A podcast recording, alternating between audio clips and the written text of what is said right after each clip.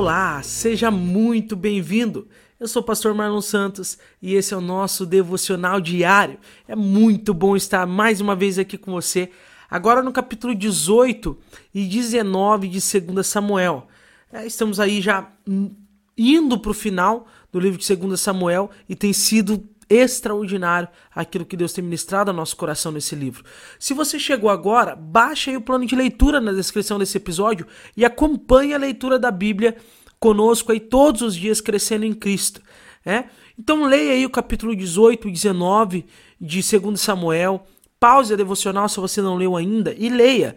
Leia com calma, leia meditando, leia pensando, se você está entendendo mesmo que está ali naquela história tentando entender o que Deus está querendo falar com você ali naquele texto e depois de ler, depois de fazer suas próprias anotações, então volta aqui para devocional e vamos meditar na palavra de Deus.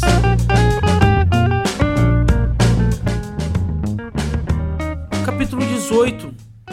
Davi vai organizar então o exército para lutar, né, agora contra o, o exército de Israel. Lembrando que Israel agora eles estão do lado de Absalão e agora Davi vai se preparar para lutar contra o exército de Absalão. O único pedido que ele faz é que Absalão seja poupado, pois é o próprio filho dele.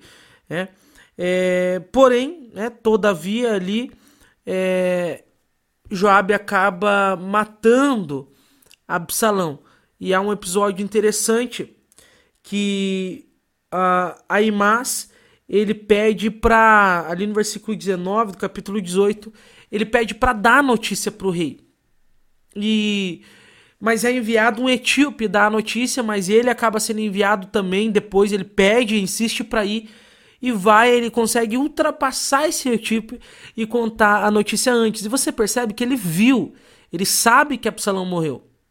E ainda assim, ele omite aquilo de Davi, fala: "Ah, eu vi uma confusão acontecendo lá mesmo" ele pede para ir antes dar notícia para Davi, justamente para dar notícia a Davi é, de uma forma que Davi não fique é, angustiado, triste, irado pela morte de Absalão. Tanto que o etíope, depois, o etíope depois ele conta, né? E Davi fica daquele jeito que você leu. Então ele faz de tudo para ir antes e, e, e dar notícia do do jeito certo. Lembrando que esse rapaz ele é conhecido por fazer isso já. Né? Ele é, por dar a notícia, né? Ele é alguém que é conhecido pelo exercício de ser aquele que dá a notícia. Tanto que Davi, quando olha para ele, fala: Não, ele é um rapaz bom, ele traz boas notícias. É? E, e você vê que ele se prontifica dar aquela notícia ele corre na frente do outro soldado ali para poder dizer isso ao rei. E o rei fica muito angustiado, muito triste. E Joabe tem que repreender ele, porque o exército está feliz que conquistaram, que venceram. Mas Davi, ele está olhando apenas para a morte de Absalão. Tá certo que é o filho de Davi, obviamente Davi ele terá que ficar triste. Porém, ele enviou o exército para vencer a batalha, né? Esse foi um efeito colateral, com certeza, mas ele enviou o exército para vencer a batalha. E o guerreiro, ele, ele é, ele se move é, por isso, pela batalha, pela ordem do rei, ele, ele, ele, ele precisa de honra, ele precisa comemorar a vitória e eles têm que voltar triste, cabisbaixo, porque o rei está triste. Né? Então, Joabe repreende ele, porque repreende o rei Davi por causa disso, porque o exército vai ficar desanimado, e se o exército ficar desanimado, eles vão abandonar o rei. Né? Davi ele está olhando ali o copo meio. Sabe aquela, aquela historinha do copo meio cheio e copo meio vazio? Duas pessoas olham um copo que está com metade de água. E uma diz, ah, o copo está meio cheio, a outra diz, ah, o copo está meio vazio. Você pode olhar a situação e você pode, você pode enxergar o copo meio cheio, ou seja, você ser positivo em relação àquilo, ou o copo meio vazio, ser negativo em relação àquilo. E Davi estava olhando só o negativo para aquela história toda, que era a morte do seu filho. Porém, ele tinha poupado todos os seus outros filhos e filhas que ele, que ele teria, é? que ele tinha. Ele estava poupando toda a sua família, todo o seu povo, milhares de pessoas ali. Né? Então, ele estava poupando muitas pessoas através daquela guerra ganhada, né? daquela vitória. Então, é, Joab faz ele enxergar isso. E o rei Davi é humilde, meu irmão. E você vê que ele ouve e vai lá parabenizar o seu exército.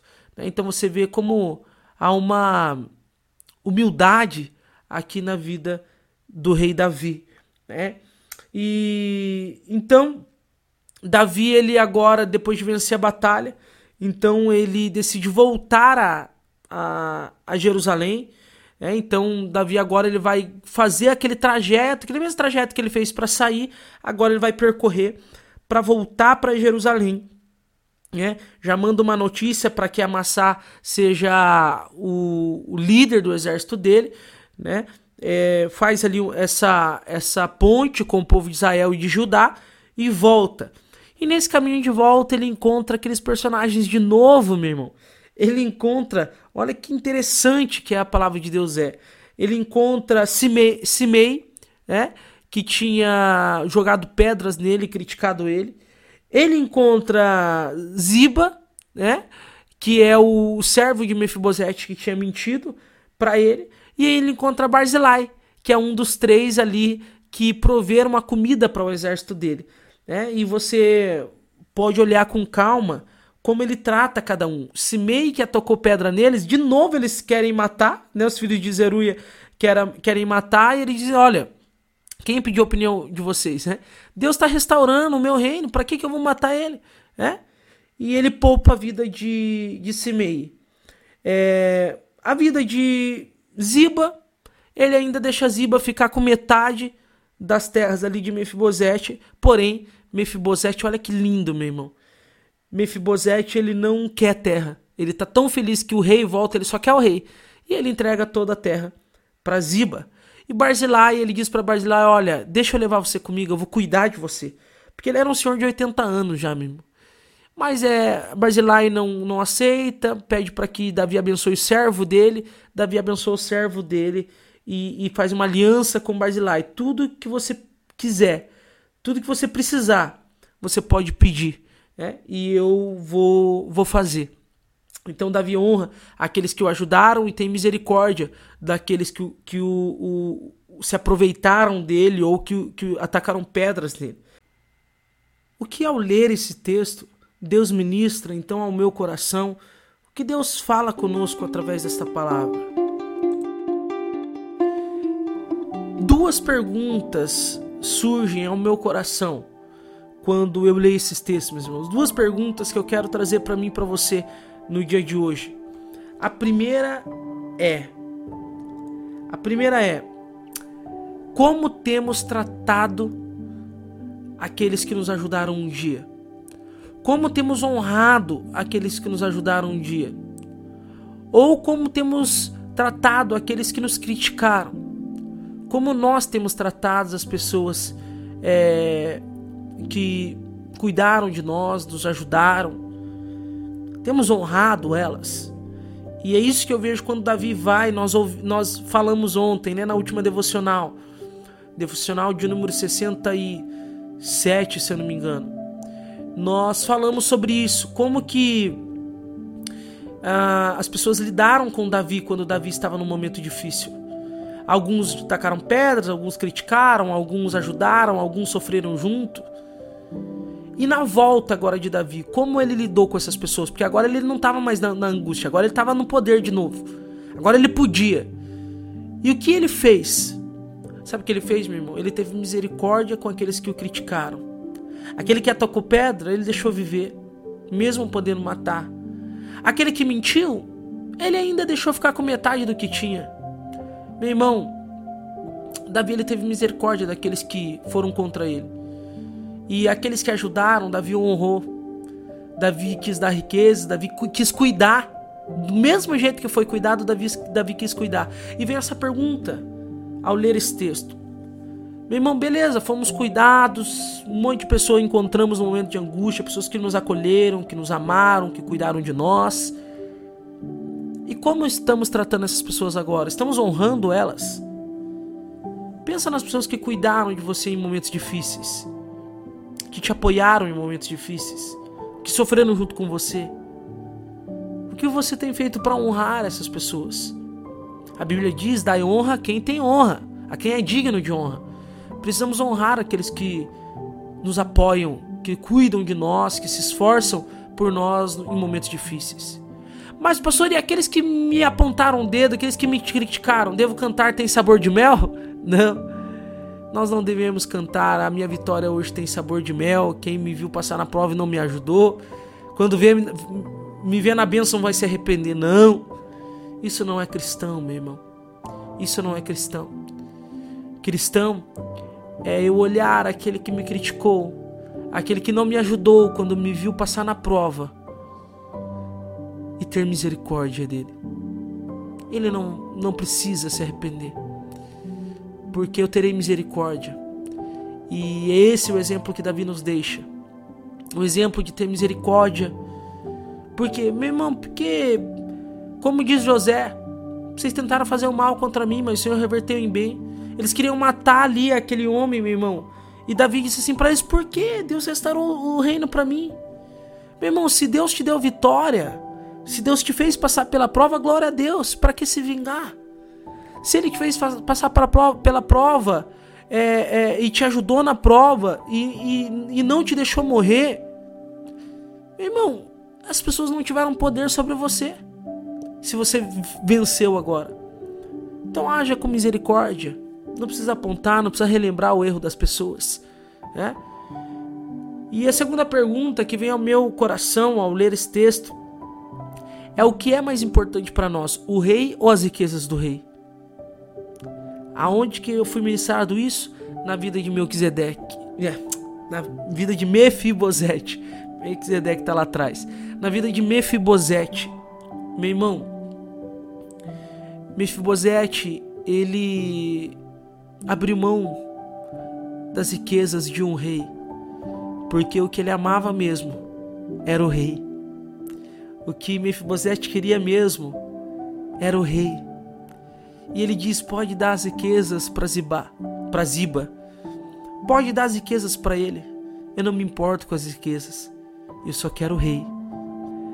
Quantas pessoas, meus irmãos, buscam a Deus pelo que Deus pode dar? Quantas vezes buscamos ao Senhor por uma bênção? Quantas orações têm sido buscando bênçãos de Deus? Quantas vezes a gente chorou diante de Deus buscando uma bênção dele, mas não a ele? Meu irmão, nós não podemos amar mais as bênçãos de Deus do que o próprio Deus. Quando Davi volta, Ziba fica tão feliz que Davi volta. E ele fala para Davi: Eu quis, eu tentei, mas eu fui enganado, eu queria estar contigo. E agora o meu rei está de volta e tudo que eu quero, meu rei. Eu não quero riquezas, pode dar tudo para Ziba. Eu só quero continuar sentando na mesa do rei. Meu irmão, não existe bênção maior do que sentar na mesa do Rei. Viver com Jesus, ter amizade com Jesus, poder participar de um relacionamento e se assentar à mesa é sobre isso. É sobre relacionamento, sobre ser acolhido, mesmo sendo tudo errado, mesmo sendo alguém desprezível, alguém que todos desprezam.